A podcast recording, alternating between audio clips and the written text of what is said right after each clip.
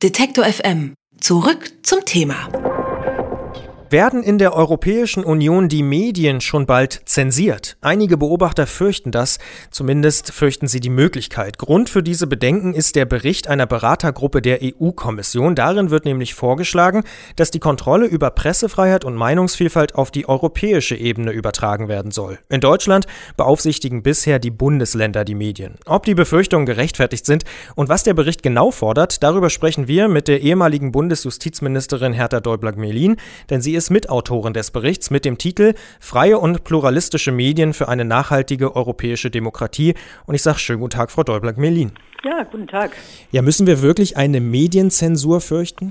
Na, überhaupt nicht. Also der Grund für diese Bedenken kann eigentlich nur darin liegen, dass der eine Kollege, der das geschrieben hat und von dem jetzt offensichtlich wieder viele abschreiben, den Bericht einfach nicht gelesen hat, weil das Gegenteil ist drin. Erstens sagen wir nur sehr deutlich, dass staatliche Zensur zu den größten Bedrohungen gehört. Das kann man ja auch im Falle Ungarn jetzt gerade sehen und es war mit ein Anlass für die Einsetzung dieser Expertengruppe. Und zum Zweiten wird überhaupt nichts auf Europa übertragen, sondern wir argumentieren und sagen, guckt euch mal an, was im Übrigen meistens selbst organisiert in den Ländern gut läuft. Und da kommt man zu unserem Presserat oder man kommt auch zu Regelungen, die wir in Deutschland haben. Und die Rolle, die die Europäische Union wahrnehmen soll, ist lediglich im Bereich des Wettbewerbsrechts. Da hat sie eine eigene Kompetenz. Und dann im Bereich der Standardsetzung moralischer Art auf der Grundlage des Artikels 11 der Europäischen Grundrechtecharta, wo ja nun ausdrücklich drinsteht, freie Meinungsäußerung, freie Presse und journalistische Freiheit. Das heißt, eigentlich ist die Idee eher so ein übergeordnetes Kontrollgremium zu schaffen. Nein, diese Idee eines Kontrollgremiums, das wäre ja schon wieder ein Instrument, das ist es nicht, sondern man sagt, es muss einheitliche Standards, also Werte in der Europäischen Union geben und die Mitgliedstaaten haben die Aufgabe, diese umzusetzen, aber sie sollen das, weil sich das bewährt hat, durch selbstorganisierte Presse- oder Rundfunkräte tun, die pluralistisch zusammengesetzt sind.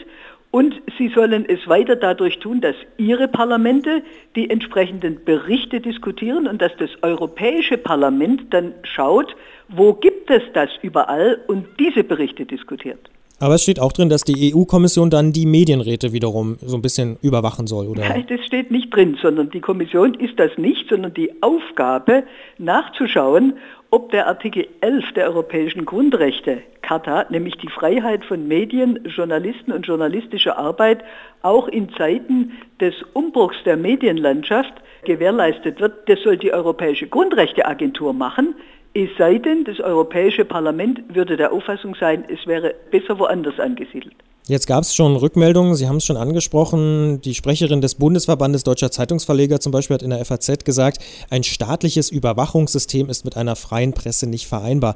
Wundern Sie sich darüber, dass Sie eigentlich politische Einflussnahme verhindern wollen mit diesem Vorschlag und jetzt genau darüber diskutiert wird, dass es politische Einflussnahme gibt? Nein, bei der FAZ wundert mich manches gar nicht.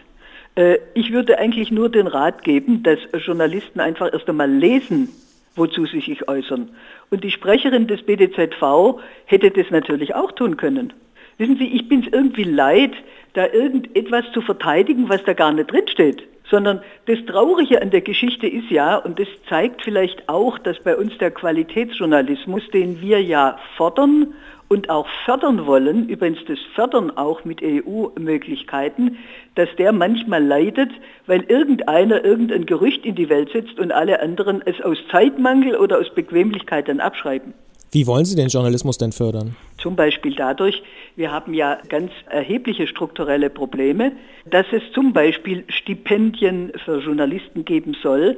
Es soll auch zum Beispiel eine staatliche Finanzierung oder auch Förderung geben. Die haben wir ja in vielfältiger Weise angefangen von einer Verminderung der Postgebühren bei Printmedien hin bis zu steuerlichen Sätzen. Aber wir sagen eben, dass freier Qualitätsjournalismus, und zwar ein unzensierter, nicht nur von Regierungen oder Politik unzensierter, sondern auch von Medienunternehmen selber oder großen Wirtschaftsunternehmen her, nicht geförderter freier Journalismus, dass der so wichtig ist für die europäische Demokratie, dass wir den auf jeden Fall erhalten und fördern und ausbauen müssen.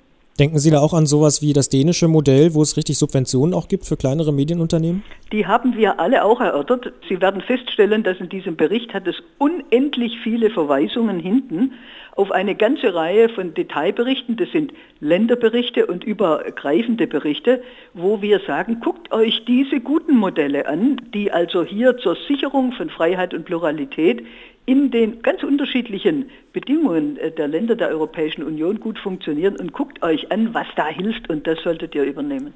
Jetzt kritisieren Sie ja in dem Bericht ähm, diesen schleichenden Qualitätsverlust, den haben Sie auch schon angesprochen in mhm. den Medien.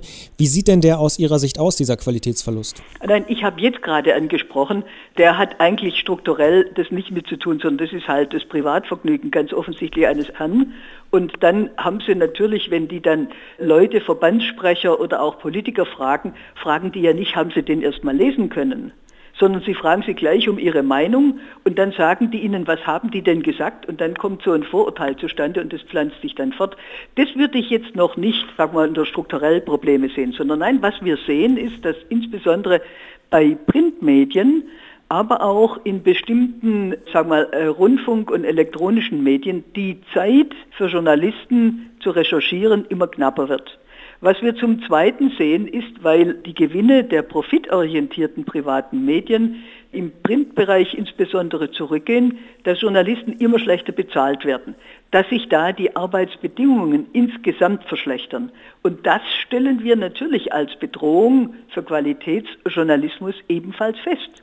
Das darf auch nicht sein. Das heißt, hier muss man auch gegensteuern mit Geschäftsmodellen, die auf der einen Seite Rendite sichern, aber gleichzeitig eben auch einen guten Journalismus möglich machen. Da sagen jetzt natürlich alle Neoliberalen, das kann doch der Markt viel besser.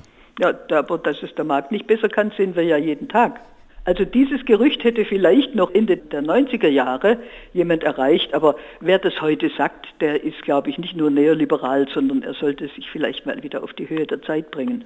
Jetzt haben wir selbst bei Detektor FM, wo wir sehr viel Zeit haben, natürlich nicht unendlich viel Zeit, aber was sind denn aus Ihrer Sicht vielleicht die wichtigsten Punkte, mhm. ähm, die Sie fordern und die aus Ihrer Sicht umgesetzt werden müssten? Ach, vielen Dank, Herr Bollert. Mit diesen Punkten hätte ich schrecklich gerne angefangen. Also es geht zunächst mal darum, dass wir erkennen, dass ein freier, ein ungehinderter, ein pluraler Qualitätsjournalismus für die Demokratie in unseren Mitgliedstaaten und in Europa, dass der unverzichtbar ist. Und dass es ein Recht darauf bei allen europäischen Bürgern und bei den Medien und bei den Journalisten gibt. Und wir stellen fest, dass es eine Menge an Bedrohungen gibt. Wir haben Ungarn schon erwähnt, wir haben England mit ganz anderen Bedrohungen erlebt, wir haben auch andere staatliche Beeinträchtigungen erlebt, die muss man sehen und die muss man abstellen, weil sie weder mit den europäischen Werten noch mit der europäischen Grundrechtecharta konform gehen. Und wir stellen fest, dass es den Druck der ökonomischen Seite gibt, die muss man genauso sehen und genauso durch vernünftige Geschäftsmodelle konterkarieren.